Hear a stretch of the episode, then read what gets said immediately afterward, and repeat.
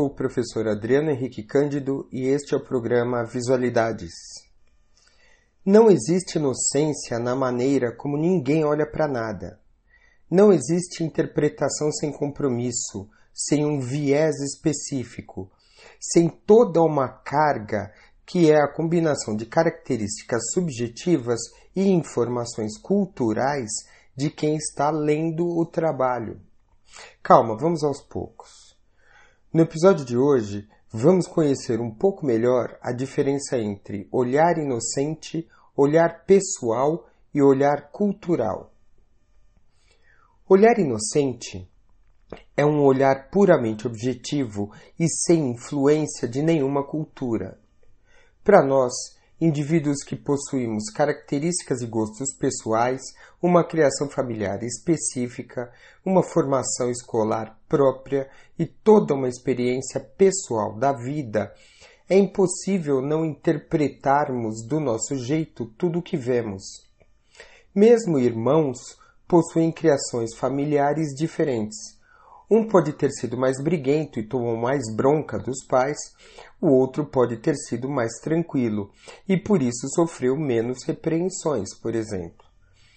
Mesmo alunos que estudaram na mesma turma, da mesma escola, com os mesmos professores, aprendem de maneira diferente. Prestam atenção em coisas diferentes, gostam de conteúdos diferentes. Mesmo dois gêmeos idênticos são indivíduos diferentes e têm experiências de vida distintas. Então, o primeiro fato: não há dois indivíduos iguais no planeta. O segundo fato: cada indivíduo interpreta o mundo de maneira pessoal. Como resultado, o terceiro fato: não existem duas interpretações idênticas de qualquer acontecimento no mundo. Um olhar nunca será inocente, porque o ser humano que olha nunca conseguirá sair de dentro de si para olhar o que quer que seja. Sempre olhamos o mundo de dentro de nós mesmos. Sempre interpretamos o mundo usando os conhecimentos e experiências que temos e seguindo nossas características pessoais. Por trás de qualquer interpretação, sempre existe alguém interpretando, e esse alguém é único. Dito tudo isso, vamos fazer a distinção entre olhar pessoal e olhar cultural. O que existe realmente é o olhar pessoal e o olhar cultural. Olhar pessoal é o olhar de alguém que vive em determinada cultura. Somos produtos da nossa cultura, do nosso meio. Não estamos aprisionados ao nosso meio, como alguns gostam de defender. Não. A qualquer momento da nossa vida, podemos aprender coisas de meios diferentes, mudar nosso pensamento, assumir novas atitudes, mudar até mesmo fisicamente, deixando o meio em que vivemos e indo morar num lugar completamente diferente. Nosso meio atual não é um destino imutável e não nos determina.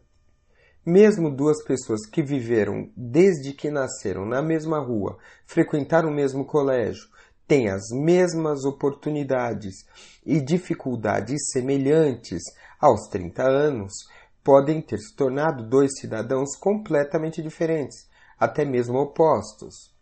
Um pode ter se tornado assassino e o outro um enfermeiro dedicado, por exemplo.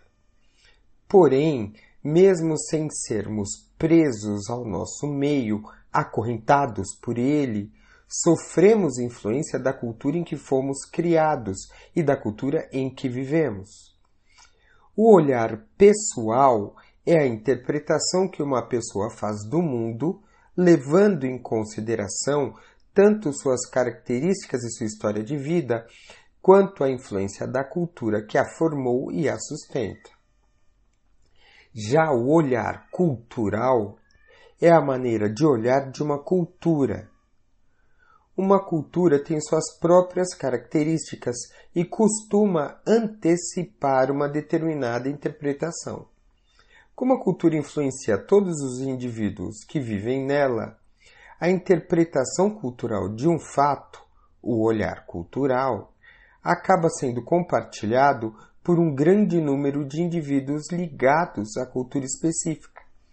Mesmo com modificações individuais, muitas interpretações culturais acabam se espalhando de maneira mais ou menos uniforme. Um mesmo quadro será visto de maneira diferente por muçulmanos, budistas, judeus, canadenses, negros estadunidenses ou índios peruanos, por exemplo. Assim como não existe olhar inocente, também não existe visualidade inocente. Uma visualidade é a representação do olhar pessoal de seu autor, e toda visualidade sempre é necessariamente feita por alguém. Antes da criação pelo Renascimento do conceito de autor, os autores das visualidades se esforçavam para representar o próprio olhar cultural. Por exemplo, uma obra dos gregos clássicos é uma tentativa de representação do olhar dos gregos clássicos. Uma obra da França medieval também se esforçou para representar o olhar da cultura francesa da época. Com a invenção do autor, o olhar pessoal dele passou a falar predominantemente em suas obras. Mesmo assim, por mais pessoal que uma visualidade seja, ela também carrega dados que vieram da cultura e da época do seu autor. Repetindo, assim como não existe olhar inocente, também não existe visualidade inocente. As exceções são as visualidades funcionais, como uma placa de trânsito, que é uma convenção para representar uma informação pura. Essas visualidades dispensam interpretações mais aprofundadas. Elas não dependem de nenhum olhar específico para ganhar significado. O significado está dentro delas estabelecido na própria criação delas. Tirando essas visualidades funcionais puramente técnicas e pré-estabelecidas, nada no mundo é inocente, nenhum olhar é inocente, nenhuma visualidade é inocente. Sempre há uma pessoa lendo a visualidade, e essa pessoa leitora é única, com características únicas, com conhecimentos únicos e com experiências únicas. Sempre há uma cultura influenciando tudo que cresce e vive dentro dela. Sempre há um autor pensando, sentindo, escolhendo, vivendo e criando a visualidade.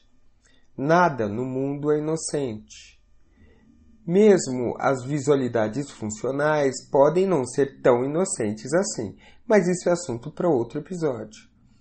Existem interpretações bem fundamentadas e outras totalmente viajadas.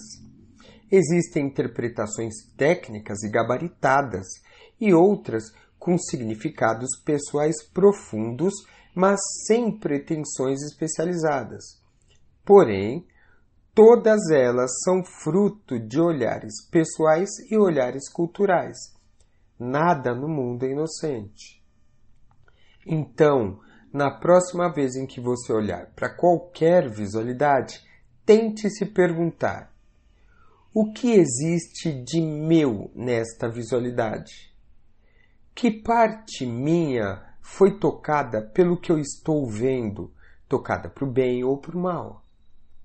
O que minha cultura diz sobre este trabalho? Em que eu concordo com a minha cultura? em que eu discordo dela. Precisamos começar a perceber que nada no mundo é inocente e, por trás de tudo, existe um ser humano tentando entender o que está acontecendo. E esse ser humano somos nós, cada um de nós. É isso aí.